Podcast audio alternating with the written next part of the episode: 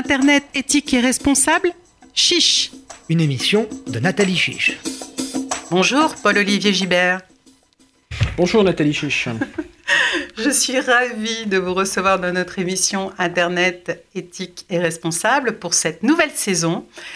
Depuis 2007, vous êtes le président de l'AFCDP. Est-ce que vous pouvez nous dire ce que c'est l'AFCDP la FCDP est une association professionnelle qui regroupe depuis 2007 des professionnels de la protection de la vie privée, des données personnelles, et qui a pris avec le RGPD et la création de la fonction de, DPO euh, une ampleur nouvelle. Alors, vous avez fondé, vous, en 2012, la société digitale et éthique, euh, convaincue de la nécessité de concevoir des nouveaux outils pour assurer une utilisation éthique des données. Alors, première question, euh, Paul-Olivier Gibert. Pourquoi faut-il protéger nos données personnelles? Et d'abord, qu'est-ce qu'une donnée personnelle? Alors, une donnée personnelle est définie comme étant une donnée, une information qui peut se rattacher directement ou indirectement à une personne physique identifiée. C'est-à-dire quelque chose qui peut permettre de, euh, qui peut nous être attribué ou qui retrace un petit peu notre activité. Alors pourquoi faut-il protéger les données à caractère personnel? Ben Parce que les données personnelles, à caractère personnel, c'est nous. C'est-à-dire que c'est la manifestation de, nos activités, de notre travail, de nos loisirs. On peut retrouver aussi des données personnelles qui font référence à ce que l'on pense, à ce que l'on croit. Donc en fait, la donnée à caractère personnel, ce n'est pas une invention de l'Internet, c'est quelque chose qui existe et qui est connu depuis une quarantaine d'années et qui correspond très largement à l'apparition et au développement de l'informatique depuis 70 euh, ans, depuis 50 ans. La CNIL dit même que les données personnelles, ça pourrait, être, ça pourrait se rapprocher de nos yeux, de notre sang. Enfin, c'est quelque chose qui est intrinsèque euh, à notre corps. C'est quelque chose qui est tout à fait intrinsèque. C'est pas quelque chose qui est lié au corps. Non, non, qui n'est pas lié au corps, mais, qui est intrinsèque à notre personne. Alors, en fait, si on remonte un petit peu dans la, théorie juridique, la protection des données personnelles se rattache à la branche du droit qui est liée à la protection des, euh, des droits fondamentaux de la personne. C'est-à-dire que euh, euh, la protection qui est donnée aux données à caractère personnel est du même niveau que la protection qui est donnée à la liberté de conscience et d'un point de vue plus physique aux éléments du corps humain. Donc on est dans un niveau de, protection qui est relativement élevé parce que la réglementation, et je pense qu'elle a tout à fait raison, considère que c'est une composante tout à fait essentielle de, de l'individualité aujourd'hui. Alors, pourquoi la FCDP, euh, selon vous, serait utile à nos auditeurs? Alors, pour une raison simple, c'est que on a défini ce qui était une donnée à caractère personnel. On a vu que c'était quelque chose qui était important par rapport à, son identité, par rapport à son histoire, par rapport à la possibilité d'exercer un certain nombre de droits. Et il y a donc un certain nombre de, réglementations qui ont été mises en place avec la création de la CNIL en 1978, avec euh, le RGPD il y a euh, deux ans pour son entrée en vigueur, qui sont destinés à protéger ces données à caractère personnel, comme il existe d'autres données, d'autres réglementations, pardon, qui sont destinées à protéger les droits fondamentaux de la personne, la liberté de conscience ou d'autres éléments. Et donc, à quoi sert la FCDP bah, À donner la possibilité pour les professionnels qui, dans les entreprises, dans les mairies, dans les organisations, sont chargés de veiller au respect de cette réglementation, à ce que celui-ci soit effectif. Donc, euh, qui est alors qui est concerné euh, justement par l'association que vous présidez euh, Alors, l'association n'est pas une association qui est destinée au, au grand public, c'est une association qui est destinée à des professionnels qui ont pour métier de conseiller les dirigeants d'entreprise, mais les dirigeants de collectivités publiques, les maires, les présidents de conseils généraux, les directions d'administration de l'État sur le respect des, réglementations relatives aux droits des personnes quant à l'utilisation de leurs données. Donc l'intérêt de la FCDP, c'est d'avoir un espace dans lequel on peut échanger entre collègues, entre pairs, sur la manière dont on exerce son métier qui pour l'instant n'est ni un syndicat ni une fédération. C'est une, c'est quoi comme structure juridique? C'est une association euh, euh, loi de, 1901, mhm. euh, comme il en existe dans d'autres dans d'autres domaines d'activité, qui regroupe des professionnels. D'accord. Et le, ben donc avec le, vous parliez tout à l'heure du RGPD, avec le RGPD, l'apparition d'un nouveau métier qui est le délégué à la protection des données, ce qu'on appelle le DPO en anglais, et qui est donc un nouveau métier. La FCDP a participé à une grande enquête qui a été lancée par le ministère du Travail sur ce métier précisément. Pouvez-vous nous rappeler quel est le rôle du DPO et quelles sont ses missions? Alors, le, rôle du DPO, c'est auprès du responsable de traitement, donc en fait de la direction de, euh, l'entreprise ou de la direction euh, euh, de la collectivité publique, qui est chargé de lui apporter des conseils, l'assistance nécessaire pour qu'il puisse mettre en œuvre les, dispositions destinées à assurer la protection des droits et libertés des personnes. Mais tous les organismes n'ont pas besoin d'avoir un DPO. Tous les organismes n'ont pas, pas besoin d'avoir un DPO. Tous les organismes publics doivent avoir un DPO. Ça, on ne le sait pas toujours. Non, toute, euh, toute organisation publique doit avoir un, DPO. Et euh, pour les organisations privées, euh, c'est celles qui considèrent qu'elles ont besoin d'en avoir un, et puis également celles qui ont, qui ont des traitements de données correspondent à un certain nombre de cas de figure qui sont considérés comme étant relativement euh, euh, intrusifs et dangereux pour les, pour les personnes. Et alors, quelles seraient ses missions à ce DPO euh, Il servirait par rapport peut-être à la CNIL Est-ce qu'il aurait une relation il aurait un rôle par rapport à la CNIL Alors, le, DPO a un, rôle vis-à-vis de la CNIL, c'est-à-dire qu'il est le point de contact de l'autorité de, protection des données, en France la CNIL, lorsqu'il y a une question qui se pose sur ce sujet, en particulier un exemple qui est, assez facile à connaître, à identifier, c'est lorsqu'il y a des plaintes qui arrivent à la CNIL, elles sont relayées vers le DPO pour qu'il en assure le traitement auprès du, responsable de traitement. Mais le DPO n'est pas un collaborateur de la CNIL, c'est un collaborateur de l'organisation et sa loyauté est vis-à-vis -vis de l'organisation. Il doit proposer des solutions pour que l'organisation respecte la, réglementation relative aux données à caractère personnel. Alors le RGPD, euh, il est donc applicable depuis plus de deux ans. Quels, sont, quels ont été les constats de votre association, donc la FCDP, sur son application et notamment sur les PME qui ont, il faut l'avouer, beaucoup de difficultés à se mettre en conformité avec le RGPD les, les, PME ont euh, souvent beaucoup de difficultés à se mettre en conformité avec le RGPD, mais aussi de manière plus générale avec les différentes réglementations qui leur euh, tombent dessus. Donc c'est une réglementation de plus et effectivement c'est une, euh, une des difficultés. En fait, le RGPD n'est pas quelque chose qui est né euh, il y a deux ans. En fait, c'est la troisième ou la quatrième génération, sur la manière dont on compte, de réglementations qui sont destinées à assurer la protection de la vie privée.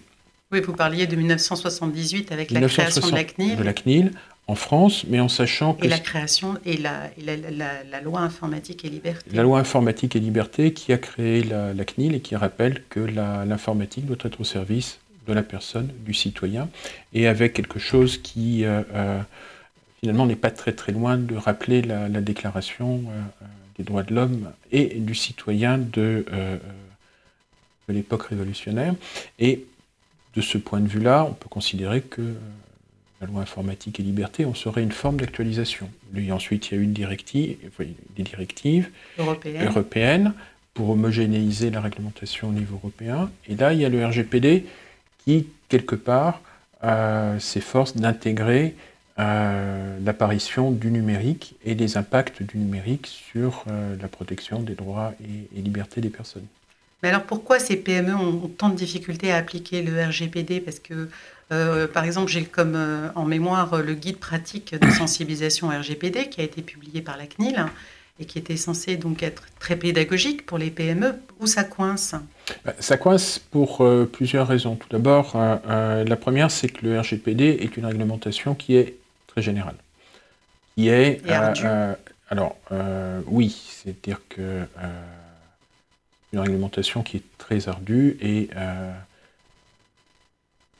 le fait d'avoir euh, l'habitude de regarder les textes dans leurs différentes composantes, dans toute leur histoire et dans toute leur euh, complexité, est, un atout tout à fait, euh, tout à fait, tout à fait, tout à fait essentiel.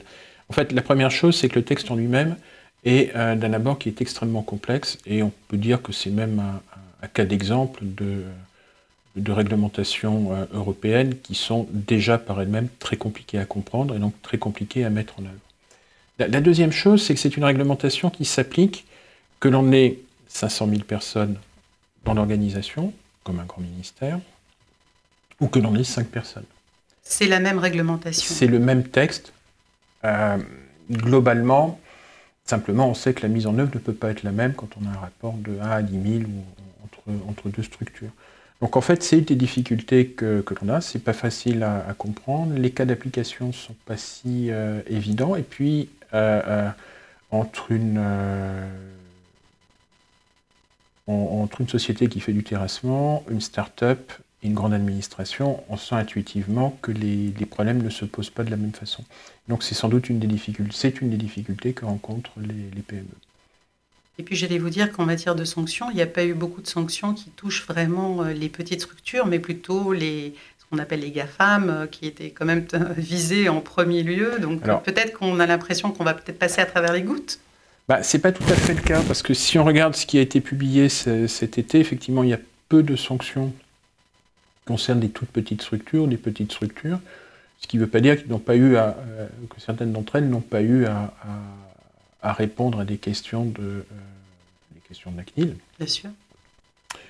Euh, ce qui se passe, c'est que sur les sanctions, ce qu'on commence à voir depuis depuis cet été, c'est apparaître des, sanctions de quelques centaines de milliers d'euros pour des entreprises qui ne sont pas des grosses, euh, des, très très grosses entreprises. Donc il y a une Donc, politique. On y vient. On vient avoir plus de sanctions et avec des sanctions qui sont euh, de l'ordre de quelques centaines de milliers d'euros, donc qui commencent à devenir très significatives à l'échelle de l'entreprise. Alors ensuite, il y a eu des sanctions vis-à-vis des GAFAM, mais là on est dans une problématique qui est euh, euh, plus politique. Qui, est très politique et, très, euh, et finalement très complexe.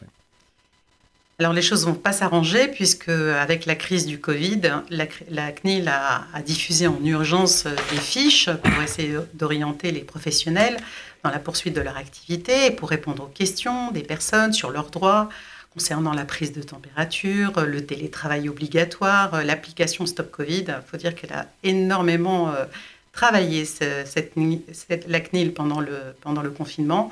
Alors, quel a été pour la FCDP le retour d'expérience sur les pratiques qui ont été mises en place et puis souvent, il faut, l'avouer, dans l'urgence?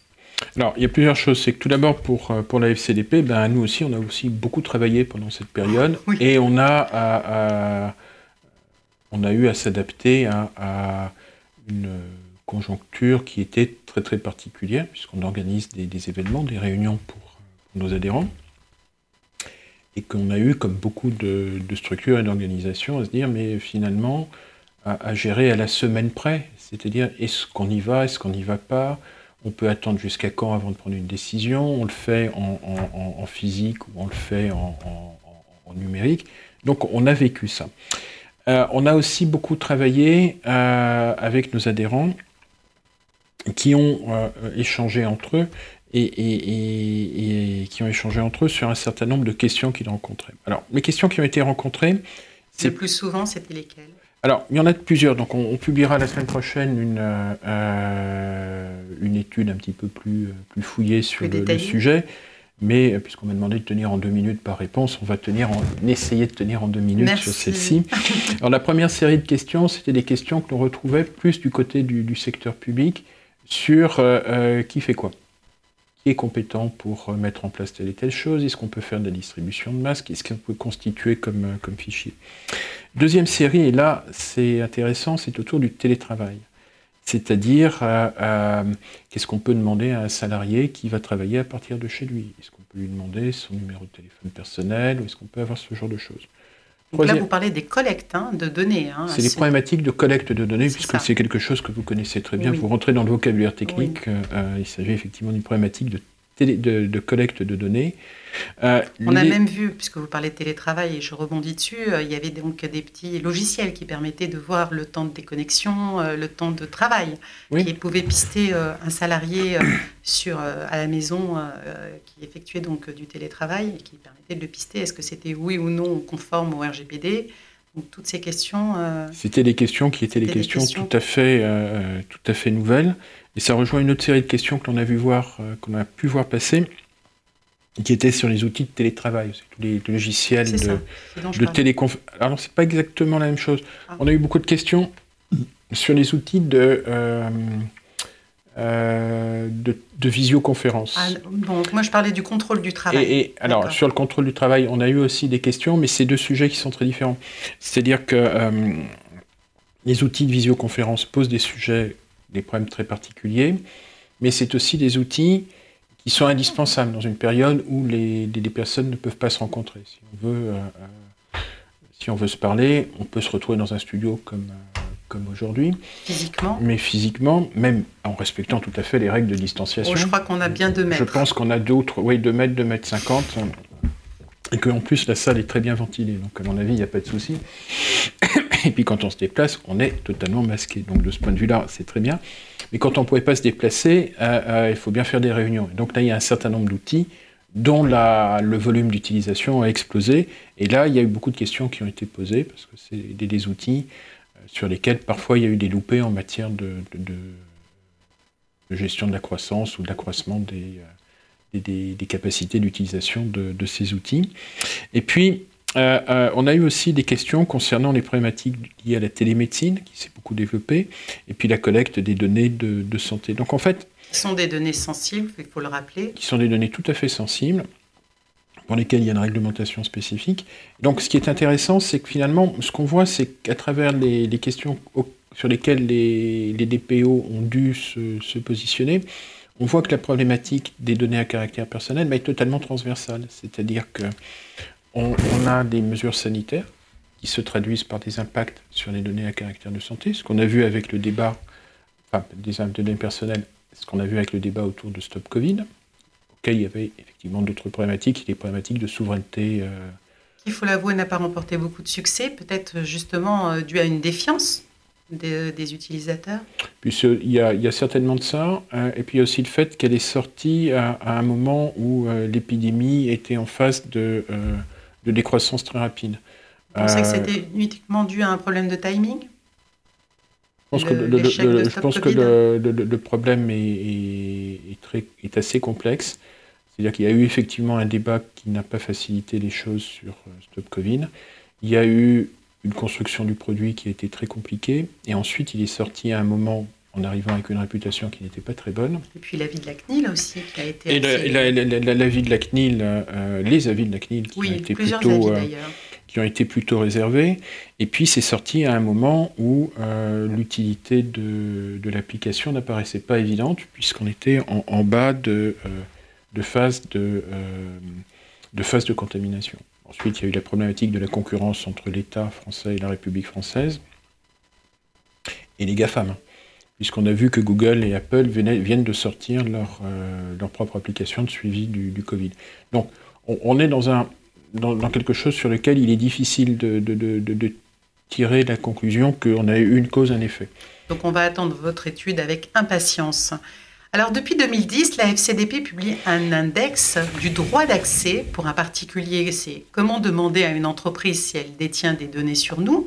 Les particuliers, nos auditeurs ne savent peut-être toujours pas qu'ils peuvent demander à une entreprise de savoir quelles quelle, données euh, cette entreprise a sur eux. Et puis pour une entreprise, comment répondre à une demande de droit d'accès? Alors, pour la personne, pour le particulier, c'est très simple. C'est un droit euh, qui, euh, fondamental. Donc il suffit d'écrire ou de contacter, euh, de contacter l'entreprise et on trouve sur le site de la CNIL des modèles pour euh, effectuer. C'est très important ce que vous. Euh, cette, cette demande. Donc c'est un droit, c'est quelque chose sur lequel l'entreprise a l'obligation de, de, répondre. Dans un délai de dans un, délai de quelques jours, enfin pas quelques jours, de quelques un semaines. Un mois, je crois, puisque c'est passé à un mois avec le RGPD donc dans un délai, dans un délai d'un mois, et c'est là que ça devient compliqué, parce que pour une entreprise, avoir une vision, euh, ça dépend de la taille. Si c'est une toute petite entreprise avec un, annuaire téléphonique, euh, de clients, un répertoire de clients, peu de choses, c'est pas évident. Si on est dans des entreprises plus complexes, qui ont, euh, je pense par exemple à des structures d'assurance, qui ont un système d'information qui est ancien, donc construit en strate, ça peut être extrêmement compliqué d'aller récupérer de l'information dans tous les éléments où on peut avoir connaissance de la personne. Donc c'est quelque chose qui est important pour les individus. Puis ça déclenche aussi un certain nombre d'autres droits. C'est-à-dire qu'on peut demander la suppression des données, on peut demander leur correction si elles sont injuges, euh, euh, enfin, inexactes. Donc en fait c'est un point qui est important on peut s'occuper, euh, on n'est pas dans une situation de passivité vis-à-vis de l'utilisation des données à caractère personnel qui nous concernent. On peut demander des informations et puis demander, exiger un certain nombre de, corrections ou d'ajustements. Alors, Paul-Olivier Gibert, le RGPD a introduit un nouveau droit qui est celui de la portabilité des données. Pour autant, est-ce possible d'exercer ce droit tant qu'il n'y a pas un standard ou un outil qu'on attend encore euh, avec impatience, un standard commun à tous les sites Internet Comment faire pour demander, pour exiger, pour euh, exercer ce droit à la portabilité? Bah, c'est très simple, c'est demander à, toute entreprise de fournir euh, sous une forme réutilisable. Il y a un certain nombre de, qui existent déjà de formats de, données qui garantissent une bonne. Interopérabilité, ça veut dire la possibilité d'être euh, traité par la société A, puis repris par la société B, qui ensuite les, transmettra à la société C de façon à ce que ça tourne. Comme ça peut se faire pour les banques, par exemple Comme ça peut se faire pour les banques. C'est pas encore euh, aussi systématique que ce que l'on peut avoir, par exemple, pour les téléphones portables, puisqu'il y a la portabilité. Ou pour les téléphones portables, c'est un bon exemple. C'est un bon exemple, mais c'est pas exactement la même chose. C'est-à-dire qu'on suit le numéro, le service, pas uniquement les, données euh, liées à la, personne. Donc ça, c'est un droit qui, qui, existe. Il y a beaucoup de travaux de, de recherche pour construire des outils qui permettent de faciliter l'exercice de ce droit de, euh, à la portabilité. C'est en fait de récupérer ces données pour les réutiliser. Mais pour l'instant, on n'a pas un outil. Pour l'instant, on n'a pas un standard. Il y a des outils, il n'y a pas encore de standard. Euh, il n'y a pas d'outil qui, à ce, ce, jour, se soit imposé comme étant un, standard, en sachant que si on pense simplement à la portabilité pour numéros de téléphone mobile, euh, ça a été un combat relativement long pour que les, euh, les opérateurs cessent de traîner les pieds. Bien sûr. Alors, fin 2017, la FCDP a rejoint le dispositif national d'assistance aux victimes, le cybermalveillance.gouv.fr, au sein d'un collège d'utilisateurs. Pour quel objectif? Ben, Pour une raison simple, c'est-à-dire que euh, la partie utilisateur au sein de, cybermalveillance, c'est les gens qui sont en mesure d'utiliser des données. Et cybermalveillance vise bien sûr les personnes euh, privées essentiellement, mais aussi les petites entreprises. Et donc, euh, ou les petites organisations qui peuvent être victimes de, euh, cybermalveillance. Donc notre part était assez, euh, nous est apparu tout à fait logique de, rejoindre ce GIP pourquoi bah, Parce que euh, la FCDP, c'est une entreprise dans laquelle on a les DPO. Les DPO sont chargés de, veiller à la bonne protection des droits et libertés des, personnes. Et euh, euh, le fait de se faire harceler sur Internet, jusqu'à la preuve du contraire, n'est pas une liberté fondamentale garantie par le RGPD. Pour nous, c'est tout à fait logique d'être dans une structure qui vise à aider les personnes ou les, plutôt les, structures, ou les, personnes ou les, organisations qui n'ont pas forcément les moyens euh, d'avoir des équipes spécialisées. Et donc pour nous, c'est un moyen de, compléter, euh, notre activité. Alors Paul-Olivier Gibert, j'ai rappelé au tout début de notre émission que vous étiez à la tête de la société digitale et éthique. Alors qu'est-ce que pour vous un Internet éthique et responsable? Je pense qu'un Internet éthique et responsable, euh, bah, c'est finalement un Internet, ça va être très révolutionnaire, très euh, clivant, ce que je veux dire. C'est un, un, Internet, euh, je vais laisser le suspense monter, c'est un Internet sur lequel, dans lequel on aurait plutôt une notion de fraternité, ah. une, notion de, de haine que l'on ait euh, euh, une notion d'égalité plutôt que d'avoir à, faire face à un certain nombre de gros monopoles qui écrasent beaucoup de choses, et puis que ce soit un espace euh, qui reste un espace de liberté et non pas un, espace ou un moyen de, surveillance. Ce matin, j'écoutais une radio qui était France Culture et, où il y avait donc les, fondateurs du débat, la revue intellectuelle qui a, qui a marqué ma jeunesse et la vôtre, je crois, et qui s'arrête. Ça ne nous rajeunit pas. ça ne nous rajeunit pas, mais ce n'était qu'il y a 40 ans. Donc par rapport, par rapport aux annales, on est, on est tout à fait, tout à fait dans, une, dans un âge euh, et, qui expliquait, mais finalement, nous, on s'est expliqué qu'ils s'étaient battus contre le stalinisme. Ils expliquaient que, bah oui, si les staliniens avaient connu les réseaux sociaux, ils auraient été très contents. Donc je pense que là, il y a, un enjeu, quand je disais que c'était révolutionnaire, donc en fait, ça n'est pas tant que ça, parce que liberté, égalité, fraternité, ça fait 200, 200 C'est notre devise républicaine. C'est la devise républicaine qui a 200 ans. Mais euh, euh, si on repose des questions, c'est pas si simple que ça de dire qu'on vit dans, cette, dans cet univers. Alors pour revenir avec Digital Ethics, c'est simple, c'est que euh, on, a des évolutions techniques, technologiques, et, il faut apporter des solutions techniques et technologiques pour garantir ces, valeurs, le respect de ces valeurs. Merci beaucoup, Paul-Olivier Gibert.